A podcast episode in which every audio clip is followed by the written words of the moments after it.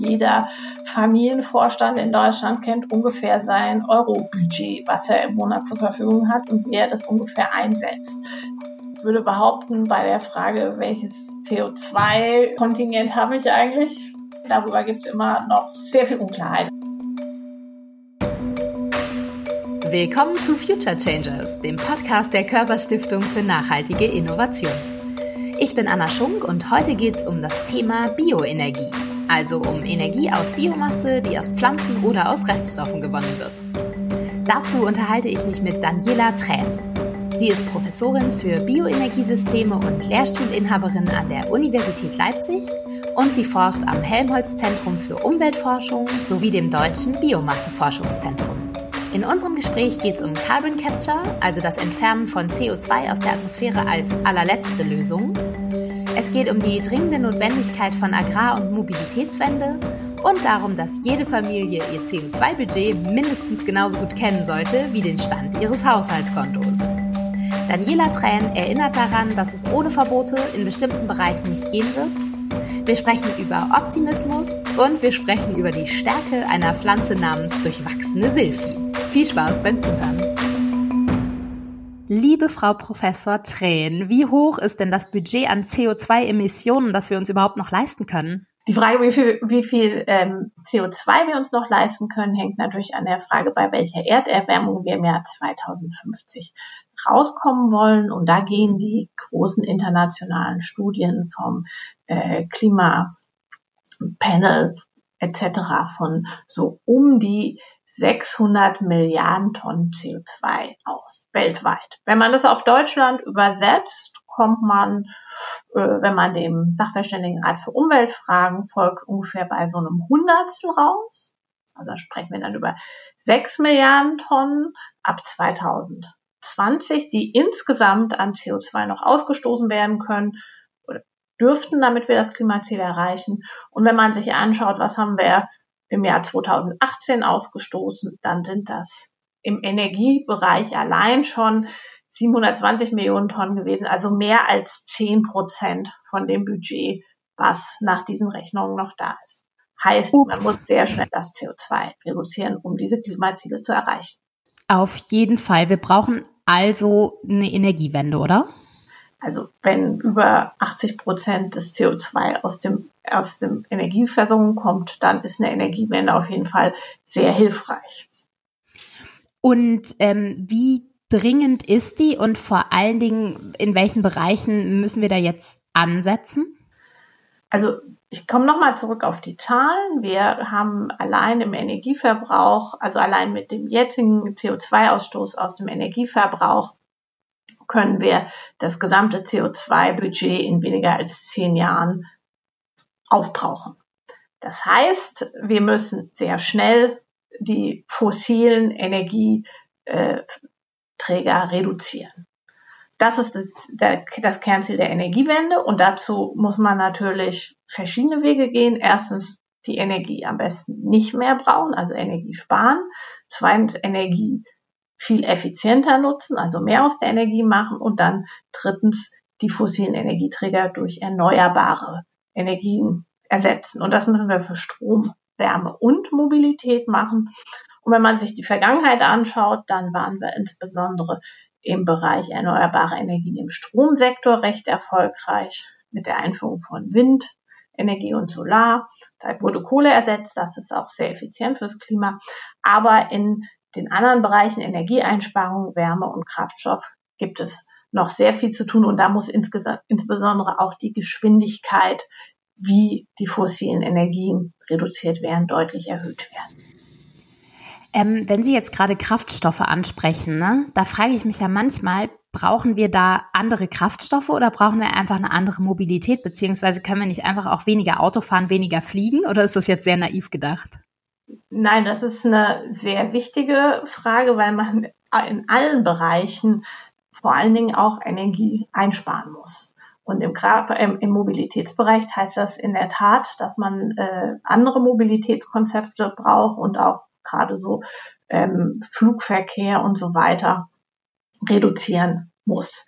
Denn wir haben am Ende, wir können uns jetzt auch gleich noch darüber unterhalten, welche erneuerbaren Energien man wie machen kann, aber es gibt eben ganz klar die Begrenzung von dem CO2-Budget und es gibt auch die Begrenzung von verfügbaren Landflächen, auf denen man diese ganzen erneuerbaren Energien machen kann. Das ist ja auch ein ganz, ganz ähm, wichtiger Punkt, weil da sind wir ja schnell auch bei dieser guten alten Tank- oder Teller-Debatte. Ne?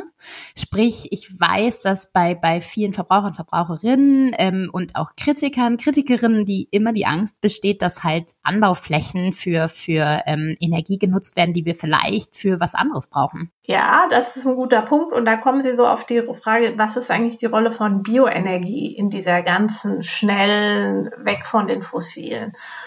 Man kann vielleicht sagen, Bioenergie für Biokraftstoffe äh, hat, ist auf bestimmten Landflächen angebaut worden. Das waren unter zwei Prozent der globalen Landfläche, gar nicht so viel. Aber man kann, hat auch nicht besonders viel Biokraftstoff gewonnen. Also ungefähr fünf Prozent von unserem Kraftstoffverbrauch sind jetzt Biokraftstoffe. Und da sieht man dann auch, dass die Ausbauwege begrenzt sind. Ähm, die Tank- oder Teller-Diskussion ist daraus entstanden, dass es äh, den Eindruck gab, dass die Landflächen eher für Biokraftstoffe als für Nahrungsmittel verwendet werden. Das ist eine Diskussion, die hat, hat sehr starke Bilder erzeugt. Man muss aber sagen, oder dass das wissenschaftlich bis heute umstritten ist, ob es diese Zusammenhänge gab. Ganz einfach, weil 70 Prozent der Agrarflächen werden gar nicht für Nahrung, sondern für Futtermittel und Viehwirtschaft äh, verwendet. Und insofern gibt's da, da gibt's sehr viele Zusammenhänge. Was mir wichtiger ist in dem Zusammenhang oder was gerne vergessen wird, ist, das Haupteinsatzgebiet von Bioenergie ist der Wärmebereich. Sowohl in Deutschland, wo wir über über 10 Millionen Holzfeuerungen reden, in Einzelhäusern, in Schwimmbädern, in Schulen, in Rathäusern etc. Spielt ist es der größte ähm, erneuerbare Anteil nach wie vor.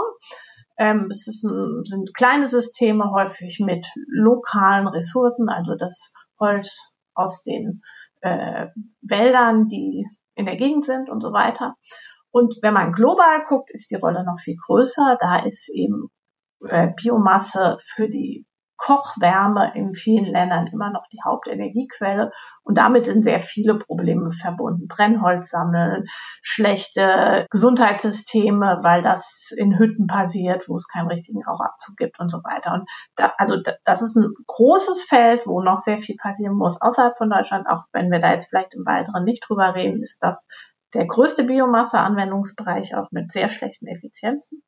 Wenn man nach Deutschland guckt und sich fragt, wie soll denn die Rolle der Biomasse am besten sein, dann ist es vielleicht im, im Kraftstoffbereich ein kleinerer Teil, der da äh, in der Zukunft bereitgestellt werden kann, insbesondere da, wo man nicht elektrisch fahren kann, ähm, etc.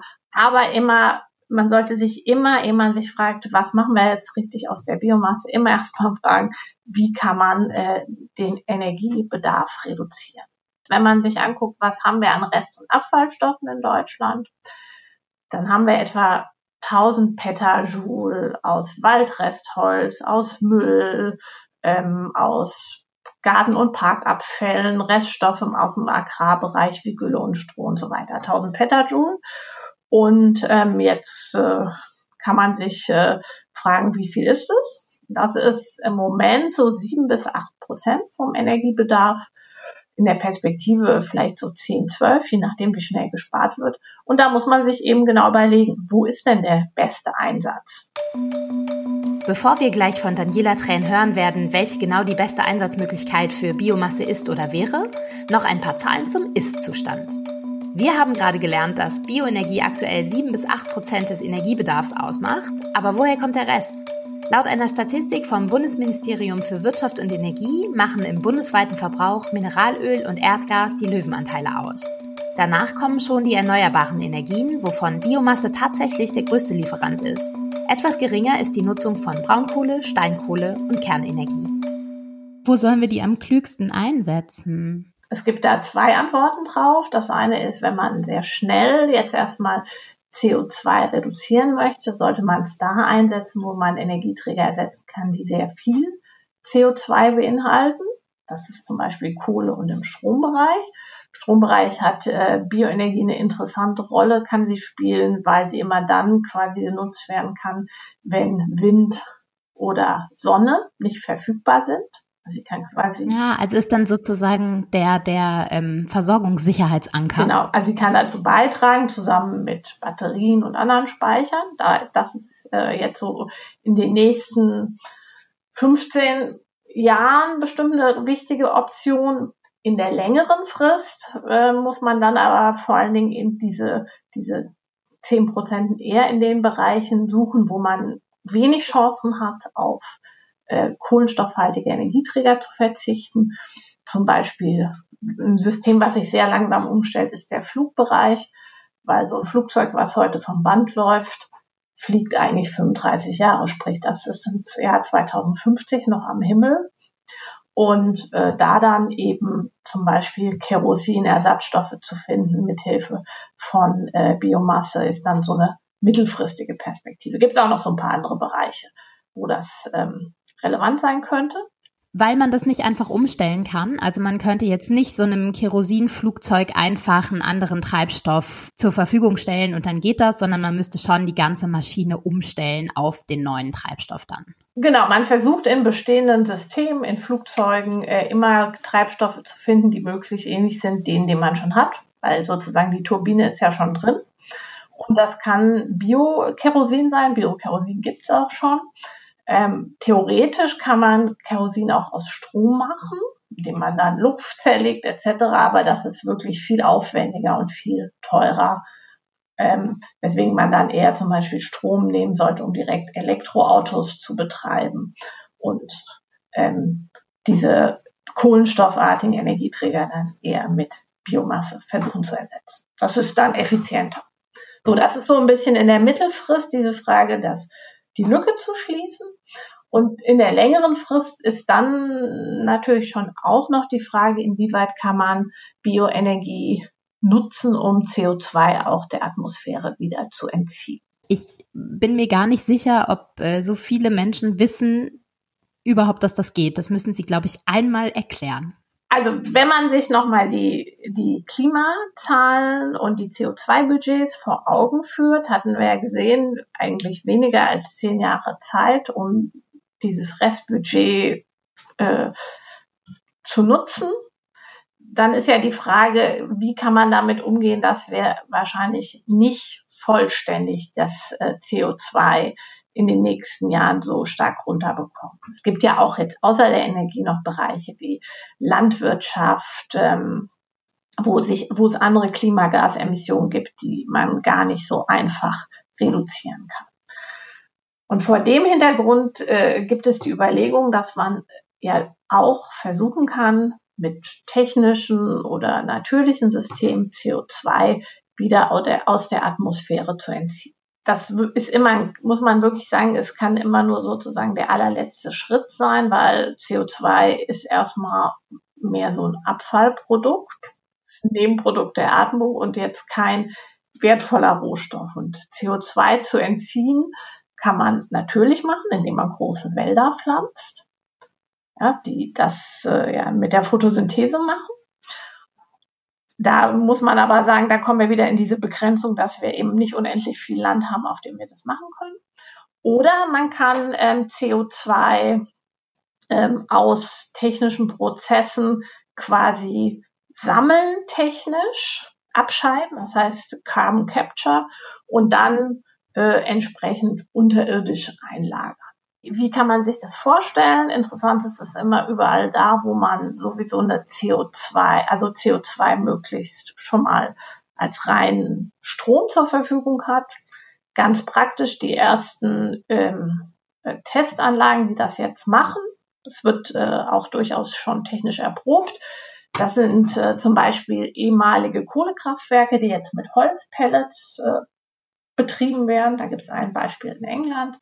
Oder es sind Bioethanolanlagen, die sowieso das Ethanol am Ende noch aufreinigen müssen. Da fällt CO2 als Nebenprodukt an. Stahlwerke können sowas prinzipiell auch machen. Also immer da, wo CO2 möglichst reiner Form vorkommt, ist es denkbar. Und wenn man jetzt eben vorne keinen fossilen Energieträger äh, in dem Prozess gibt, sondern einen regenerativen, also Biomasse, das CO2 äh, schon aus der Luft gebunden hat und am Ende dieses CO2 abscheidet äh, äh, und einlagert, dann hätte man ihm auf dem Weg auch CO2 aus der Atmosphäre entzogen und hätte sozusagen dazwischen auch noch die Energie genutzt. Und das ist die Idee dieser sogenannten Bioenergie verbunden mit Carbon Capture and Storage äh, System. Die können durchaus einen gewissen Beitrag leisten in der längerfristigen Perspektive, um so ein bisschen die letzten CO2 äh, äh, zu beseitigen. Man darf sich aber wirklich nicht vorstellen, dass man jetzt auf Energieeinsparungen, schnelle Umstieg von fossil auf erneuerbar oder so in irgendeiner Weise verzichten kann oder diese Systemveränderung langsamer machen kann, weil von den Mengen her kann auch so eine Bioenergie mit Carbon Capture und Storage eben wirklich nur begrenzte Beiträge liefern. Ist das äh, besonders wichtig, das zu betonen, damit sich jetzt eine Gesellschaft nicht potenziell darauf ausruht, dass es die Möglichkeit gibt, selbst ohne Wald abzuscheiden?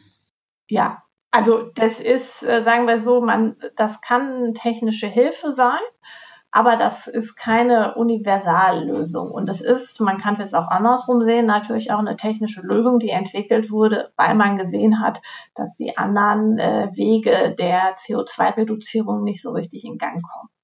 Ja, ich sag mal vielleicht so die drei Probleme, die ich sehe. Das eine ist, wenn man das machen möchte, dann redet man vor allen Dingen über sehr große Kraftwerke, weil sonst diese CO2-Abscheidung sehr, sehr, sehr teuer ist also sie ist auch im Großkraftwerk noch teuer, aber sonst geht das eigentlich von der Ökonomie her gar nicht. Und ich hatte es ja gesagt, wir haben im Moment 10 Millionen Kleinfeuerungsanlagen, die eine regenerative Wärme erzeugen. Wir haben eher so kleine Systeme in Deutschland. Das heißt, man müsste die ganze Bioenergienutzung umgestalten. Das ist eine Frage. Und die zweite Frage ist, ähm, dass man, wenn man das CO2 abgeschieden hat, muss man es ja auch noch transportieren und einlagern und dafür Lagerstätten finden. Und das sind äh, Fragestellungen, die auf jeden Fall gesellschaftlich in Deutschland noch sehr widersprüchlich diskutiert werden. Also im Moment gibt es eigentlich nicht so eine richtige Bereitschaft, so eine äh, CO2-Einlagerung zu machen. Also solche Probleme müssen auch noch gelöst werden. Sie sagen gesellschaftlich, das heißt, ähm, welche Skepsis ist da da? Na, die, diese Einlagerung von CO2, da, da sehe ich so ein bisschen zwei Aspekte. Das eine ist, dass die Frage gestellt wird, wie äh, dauerhaft ist das eigentlich? Ja, weil wenn Sie so CO2 ab einlagern wollen, sollte das ja schon sehr lange sein. Und ähm, da gibt's schon äh, Methoden, wie man so eine, also man darf sich das nicht so vorstellen, dass man das quasi in den Boden presst und jederzeit kann das wieder rauskommen, sondern das wird dann schon in entsprechenden äh, Bodenschichten gebunden. Das ist, also das ist, glaube ich, aber ein Problem, wo es sehr unterschiedliche Vorstellungen gibt. Die zweite Frage ist, ob es nicht äh, unmittelbare Nebenwirkungen gibt, wie, wie ähm, dass dadurch äh, Erdbewegungen entstehen etc. In einer relativ dicht besiedelte Region. Das sind so ein bisschen die zwei Aspekte. Und die dritte Frage ist, dass man natürlich ähm, immer auch die Gefahr sieht, wenn man so eine CO2-Abscheidung macht, könnte man die ja theoretisch ähm, auch mit fossilen also Energien machen. Dass man eben an einem Kohlekraftwerk oder einem konventionellen Stahlwerk äh, dieses CO2 abscheidet, was dann schon dazu führt, dass es äh, nicht mehr in die Atmosphäre kommt, was aber eben diese ganzen anderen Systeme schnell umstellen auf erneuerbare Energien, schnell Energie einsparen und so weiter äh, verlangsamt. Und damit hätte man, das muss man immer eben vor diesen Mengenüberlegungen sagen, gar nicht viel gewonnen. Nee, das hatten Sie ja eingangs super gut erklärt eigentlich schon. Das heißt, wir können uns nicht darauf ausruhen. Wir brauchen auf jeden Fall ähm, eine Energiewende und wir brauchen eine Art Mischkalkulation, wenn ich Sie richtig verstanden habe, weil wie in so vielen nachhaltigen Zukunftsfragen es die eine Lösung meistens ja einfach nicht gibt. Genau, und jetzt nur mal vielleicht, dass Sie noch so eine Vorstellung bekommen. Wir haben gesagt, wir haben irgendwie 700 äh, Millionen Tonnen, gut 700 Millionen Tonnen CO2 aus der Energieversorgung im Moment. Man könnte mit den Bioenergieanlagen, die jetzt stehen, so knapp 10 Millionen Tonnen CO2 abscheiden. Wie viele sind das? Ähm, das wäre, also 720 Millionen Tonnen CO2 wird äh, emittiert aus dem Energiebereich, 10 Millionen ähm, Tonnen CO2 könnte man mit den Bioenergieanlagen abscheiden. Das ist äh, ja ein bisschen mehr als ein Prozent. Immerhin, Sie selbst haben in einem anderen Interview mal gesagt, generell Bioenergie könne man sehr gut oder auch sehr schlecht machen. Können Sie uns da über den generellen Unterschied einmal aufklären? Ja, Bioenergie hat ja also diese Herausforderung, dass es ein ziemlich, dass die, dass es ein ziemlich langer Weg ist. Also man muss die Biomasse bereitstellen. Man muss sie dann in Energie umwandeln und dann die Energie nutzen. Und genau an den drei Stellen entscheidet sich, wie man es gut macht oder schlecht macht. Und an allen drei Stellen muss man es auch gut machen, sonst äh, hat man nicht viel gewonnen. Also die erste Frage ist, wie komme ich zu der Biomasse, die ich für die Bioenergie nutzen möchte? Da geht es um die Frage, wie, wie kann man Biomasse nachhaltig bereitstellen? Da kann man generell sagen, die, die nachhaltige Bereitstellung von Rest- und Abfallstoffen ist relativ unumstritten. Da ist es eher mal die Frage, wie, welchen Aufwand muss man betreiben, um die dann wirklich zu sammeln und nutzen zu können. Ähm, aber alle Arten von Biomasse, die im Kontext von Land- und Forstproduktion hergestellt werden, da muss man eben sicherstellen, erstens, dass die Landnutzung nicht negativ beeinflusst wird, dass die, äh, dass es nicht zu Landvertreibung kommt, dass die Kohlenstoffkreisläufe etc. erhalten werden. Jetzt werden Sie vielleicht sagen, oh Gott, wie macht man das denn? Und ja, und wer macht das? Wer stellt das sicher? Also einerseits gibt es eben große Risiken, andererseits gibt es aber ja durchaus auch die Möglichkeit, dass man äh, Pflanzen zum Beispiel produzieren kann, die die Fruchtfolgen erweitern. Mhm. Was ja generell auch wünschenswert wäre, ne? Für auch andere Probleme. Das muss man schon sagen. Es gibt auch Chancen für eine, wenn man Biomasse für eine energetische Nutzung erzeugt. Das würde ich hier sehr gerne betonen, dass es, dass es Chancen gibt. Auf jeden Fall. Das, das Image äh, würde ich sehr gern verbessern. Helfen Sie mir. Und wenn man sich jetzt fragt, wie, ähm, wie kann man wie kann man das denn sicherstellen, dass das, was am Ende bei einer Anlage ankommt, wirklich auch äh, nachhaltig produziert ist. Da gibt es so ein bisschen, also da gab es vor zehn Jahren auf den Weg gebracht sehr ambitionierte Versuche, dass die Biomasse, die zum Beispiel für die Kraftstoffproduktion äh, verwendet wird, zertifiziert sein muss und genau all das nachweisen muss, dass sie nicht, äh, dass sie von aus auch von Anbauflächen kommt, die nicht vorher Tropenwald waren, dass es äh, gute ähm, Anbaupraxen gibt, zum Teil auch, dass es äh, auch äh, Rückschlüsse, also sagen wir mal, gute Wechselwirkungen mit den Menschen vor Ort gibt. Und da haben sich äh, das ist äh, nachweispflichtig für Europa jetzt, ich denke so ungefähr zehn Jahre. Und da haben sich ganz gute Zertifizierungssysteme entwickelt. Das geht inzwischen so weit, dass die letztendlich die Zertifizierer, die da auch so ein bisschen ambitionierter ähm, waren, jetzt mit ähm, Luftbildern oder auch Reflexionsbildern sehen können, ob sich zum Beispiel im Umkreis von solchen Biomasse Produzenten für Biokraftstoffe, die Wald- und äh, Landsysteme verändert haben. Ähm, was sind denn das für Zertifizierer? Also wer, wer zertifiziert mich da oder wer stellt diese Siegel aus? Das sind äh, unabhängige Prüfeinrichtungen, die entsprechend äh, den Kriterien von der EU äh, bestimmte Nachweise liefern müssen. Und diese Nachweise kann man, also es gibt so Mindestnachweise, dass sie eine äh, CO2-Einsparung haben, dass sie keine Landnutzungsänderungen haben, dass sie nicht auf äh, sensiblen Gebieten angebaut haben und so, solche Sachen. Und dann gibt's aber noch äh, darüber hinaus weitere. So, und dass diese Systeme sind inzwischen relativ elaboriert. Man muss nur sagen, dadurch, dass wir über zwei, drei Prozent der globalen äh, Agrarflächen sprechen, ist es natürlich nicht besonders hilfreich, weil letztendlich kriegt man damit einen schönen Blick auf die gute Biomasse.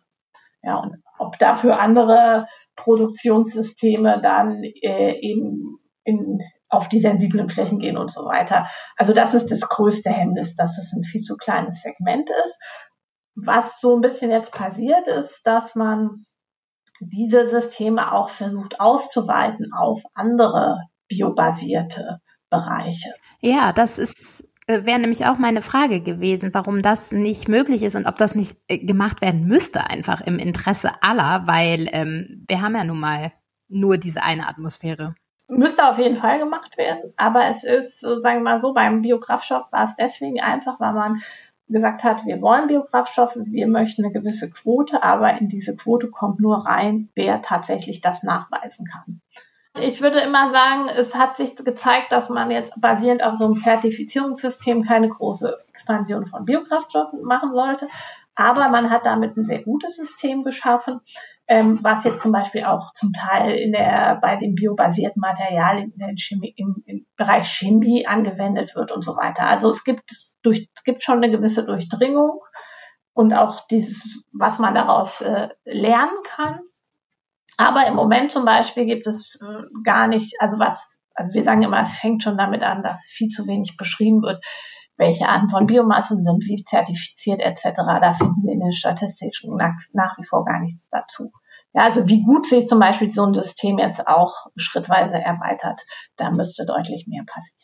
Wer kann dafür sorgen, dass mehr passiert? Das, das ist aber jetzt nochmal der genau, der eine, das eine Beispiel, wie kann man eine, eine, zu einer soliden Rohstoffbasis kommen, wie kann man die Rohstoffbasis gut machen, also erstens Rest- und Abfallstoffe nutzen, ähm, zweitens solche Zertifizierungssysteme einführen und drittens auch nicht nachlassen, nach Anbausystemen zu suchen, die tatsächlich auf zum Beispiel ähm, sehr schlechten Standorten oder degradierten Standorten dann nochmal mit anderen Kulturen Biomasseertrag liefern und damit zum Beispiel solche Landflächen auch wieder im, in Wert setzen.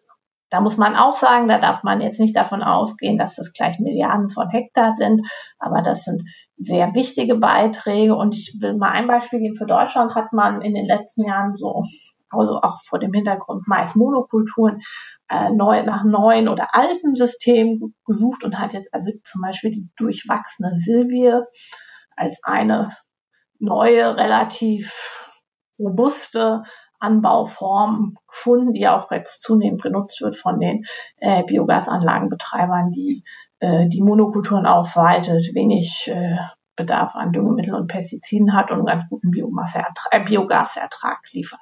Also es gibt da so einzelne ähm, Beispiele, wie man es gut machen kann.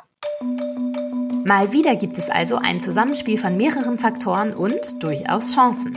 Daniela Tränen hat die durchwachsene Silphi angesprochen, die als besonders resistente Energiepflanze gilt und eine gute Alternative zu Mais-Monokulturen ist. Die gelbblühende Pflanze hat aber noch zwei andere positive Eigenschaften. Anders als Mais ist sie besonders insektenfreundlich und Insekten, vor allem Bienen, brauchen wir ja bekanntermaßen für unser Ökosystem. Außerdem, und auch der Begriff ist schon gefallen, eignet sich die durchwachsene Silphi für die nachhaltige Fruchtfolge, also den aufeinanderfolgenden Anbau verschiedener Pflanzen auf einem Feld zum Erhalt der Bodenqualität. Richtig gut. Ob das auch die Politik erkennt?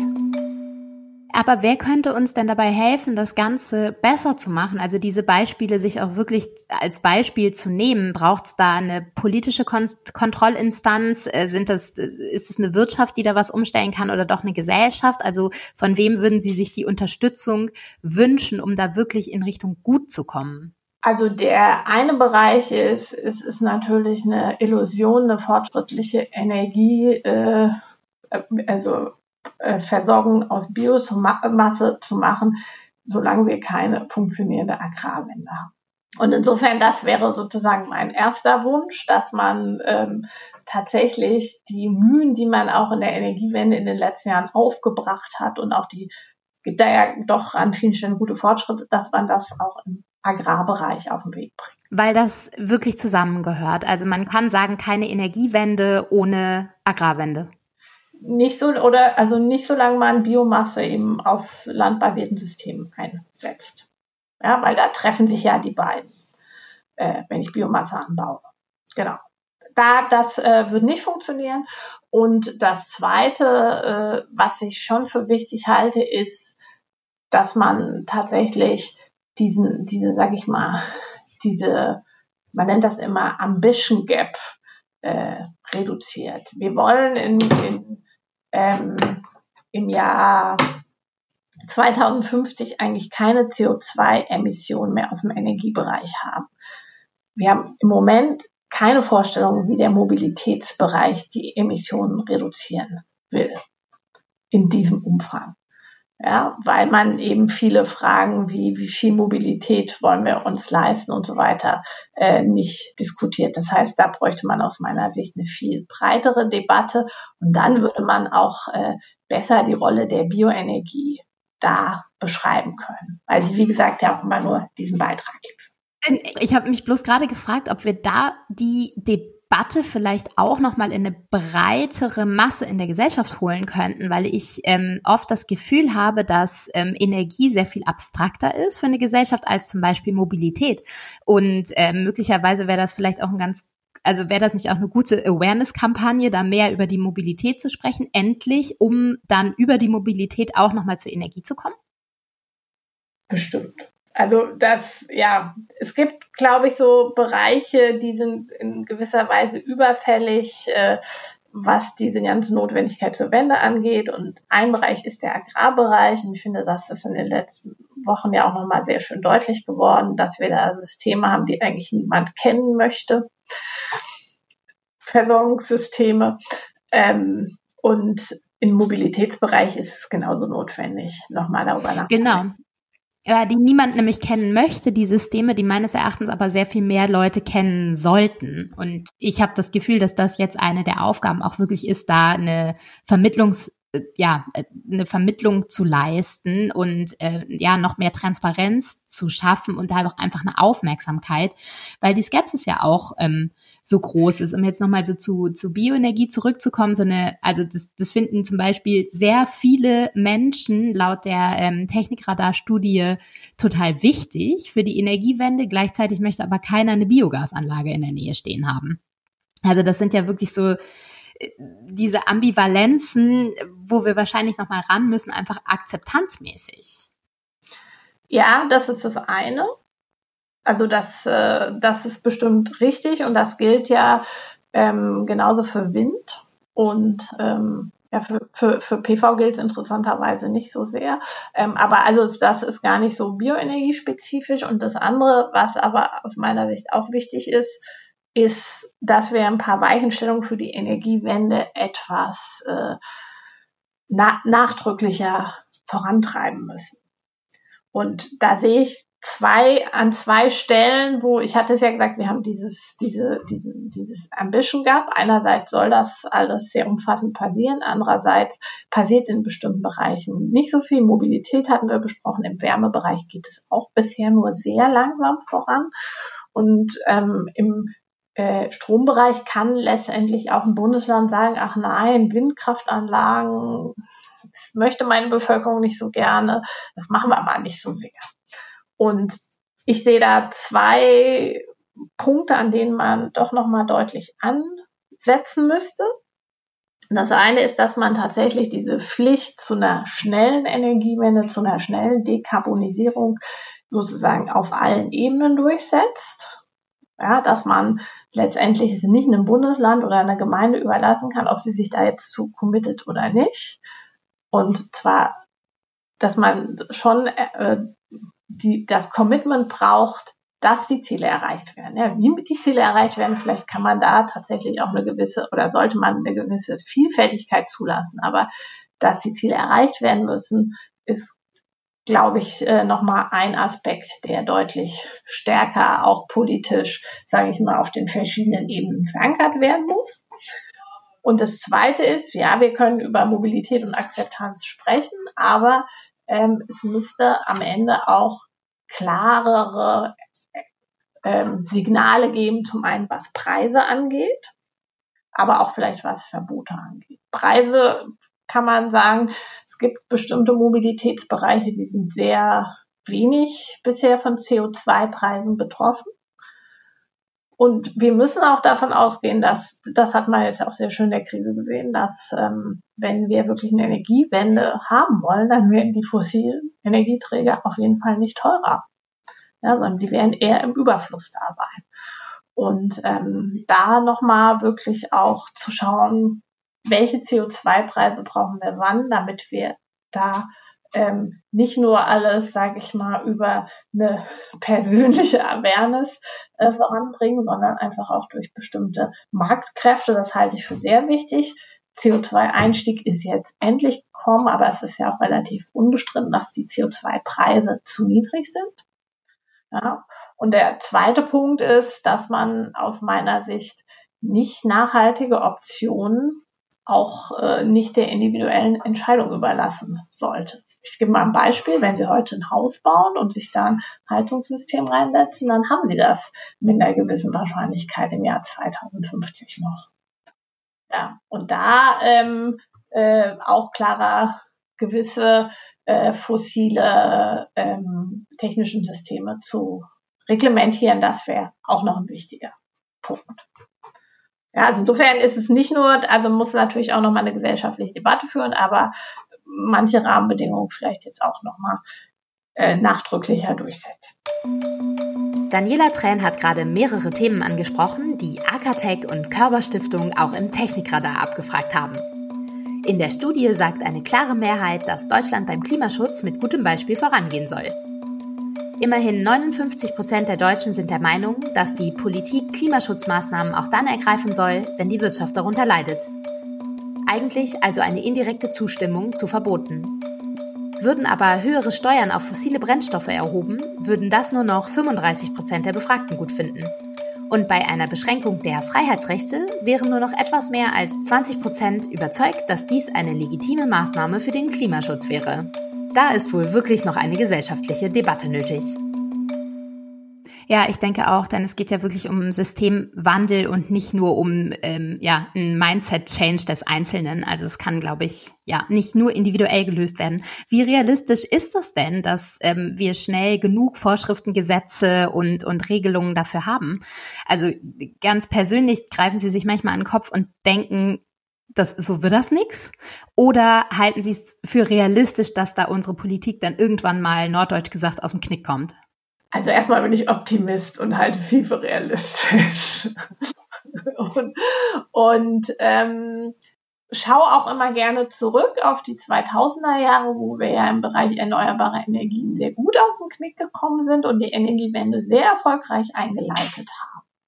Damals ähm, ist es ja gelungen, durch eine klare Politik innerhalb kürzester Zeit sehr viel erneuerbare äh, Energien äh, zu etablieren, auch mit einer sehr großen Unterstützung äh, von der Bevölkerung.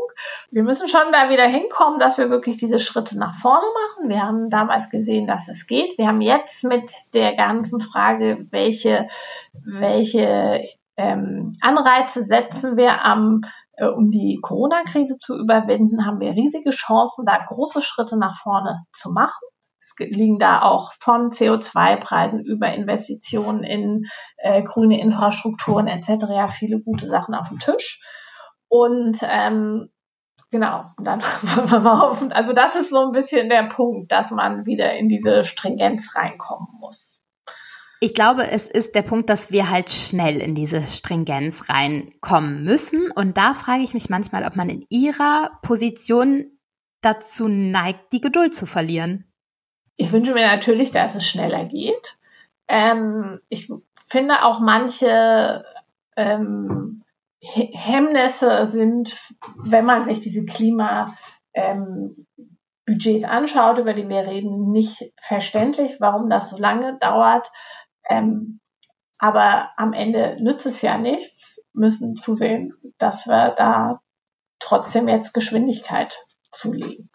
Definitiv. Und die wünschen wir uns natürlich von einer Bundesregierung. Und wie gesagt, ich habe ja vorhin schon ähm, durchblicken lassen, dass ich glaube, dass das jetzt nicht ähm, über den Einzelnen, die Einzelne entschieden werden kann. Gleichzeitig frage ich mich, was kann man denn als einzelner Haushalt jetzt tun, um ja ein bisschen Druck zu machen? Na, ich glaube, also ich denke schon, dass viele Einzelne auch viel bewegen können. Und wenn man sich fragt, was kann der Einzelne tun, ich glaube, was der Einzelne immer und sofort tun kann, ist einfach erstmal, sage ich mal, bei sich selber die Bilanz aufstellen und zu schauen, wo sind denn jetzt tatsächlich ähm, die CO2 ähm, die Bereiche, wo viel CO2 ausgestoßen wird. Ich bin da mal ganz praktisch. Ich behaupte, jeder Familienvorstand in Deutschland kennt ungefähr sein Euro-Budget, was er im Monat zur Verfügung hat und wie er das ungefähr einsetzt. Ich würde behaupten, bei der Frage, welches CO2-Kontingent äh, äh, habe ich eigentlich oder will ich haben und wie setze ich es ein, darüber gibt es immer noch sehr, un, un, sehr viel Unklarheit. Also ich glaube, das ist schon mal so ein bisschen die Situation erstmal für sich selbst zu klären, ist ein ganz wichtiger erster Schritt. Der zweite Schritt ist dann natürlich auch diese, diese, diese Debatten zu fordern. Mobilität, Ernährung, natürlich auch Energie, aber und diese drei auch äh, durchaus äh, fordern, ist aus meiner Sicht der zweite wichtige Schritt. Der äh, dritte Schritt ist ähm, schon am Ende ist ja auch also diese, die Frage des Energieverbrauchs, gerade bei der Frage des Energieverbrauchs gibt es natürlich auch für den Verbraucher ziemlich gute Auswahlmöglichkeiten. Ja, sich auf äh, erneuerbare Energieversorger zu äh, spezifizieren und auch eben diese mit hohen Emissionen verbundenen Energieträger wie Flugverkehr oder so nicht zu nutzen. Da sehe ich schon auch äh, durchaus Möglichkeiten. Ich auch. Und äh, gerade sowas wie Stromanbieter wechseln ist ja wirklich auch eine sehr, sehr einfache Möglichkeit, Einfluss zu nehmen. Ähm, was wäre Ihre Vision von ja einer einer perfekten Energiezukunft? Also die perfekte Energiezukunft sieht immer so aus, dass wir alle erstmal weniger Energie verbrauchen.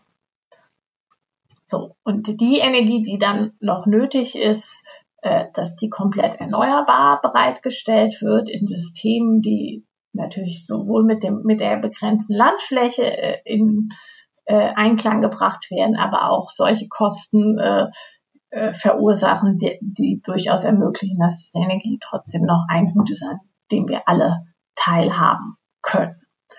Ähm, wenn man sich jetzt vielleicht noch einmal fragen kann, wo ist denn da die Rolle der Bioenergie in dieser Zukunft, dann, wie gesagt, es ist dieses, diese Rolle, die Lücken füllt, vielleicht auch zu dem, zu der CO2-Entnahme aus der Atmosphäre beiträgt, die aber immer nur ein, sage ich mal, ein Zahnrad in diesem Gefüge der erneuerbaren Energien ist und wo ganz klar ist, es müssen auch andere ähm, Bereiche wie äh, insbesondere erneuerbarer Strom da eine starke Rolle spielen. Also die Energielandschaft der Zukunft ist aus meiner Sicht ähm, eine Landschaft, wo ähm, Bioenergie aus Rest- und Abfallstoffen gewonnen wird, wo vielleicht an ausgewählten Stellen noch solche neuen äh, Anbausysteme erprobt werden, die äh, deutlich bessere Biodiversitäts- und Umweltwirkungen haben als die klassischen Anbaukulturen, die wir sie heute haben. Aber daneben stehen auf jeden Fall auch Windräder und Photovoltaikanlagen und äh, Batterien, die das Ganze äh, dann zu einem sinnvollen Ganzen machen. Ein sinnvolles Ganzes, ein gutes Miteinander und das Ganze bitte schnell. Vielen Dank, Daniela Tränen. Dankeschön. Das war der Future Changers Podcast der Körperstiftung mit der Reihe Biobasiert. In den sechs Folgen dieser Staffel spreche ich mit Expertinnen und Experten über das Thema Bioökonomie und neue Herstellungsverfahren oder Materialien mit und aus nachwachsenden Rohstoffen. Dabei geht es immer wieder auch um die Ergebnisse des Technikradar, der Studie von Akatech und der Körperstiftung, die in diesem Jahr erfasst hat, was die Deutschen über Bioökonomie denken. Weitere Informationen zum Technikradar sind auch verlinkt in den Show Notes. Wir freuen uns über neue Podcast-Abonnentinnen, Bewertungen und Kommentare auf allen gängigen Plattformen. Das gleiche gilt auch für Gesellschaft besser machen in weniger als 30 Minuten, einen weiteren hörenswerten Podcast der Körperstiftung. Future Changers ist eine Produktion der Körperstiftung. Idee, Projektleitung und Redaktion Lisa Schachner. Redaktion und Moderation Anna Schunk. Produktion Theresa Sickert. Mitgearbeitet haben Amelie Rolfs und Nas Alwindi.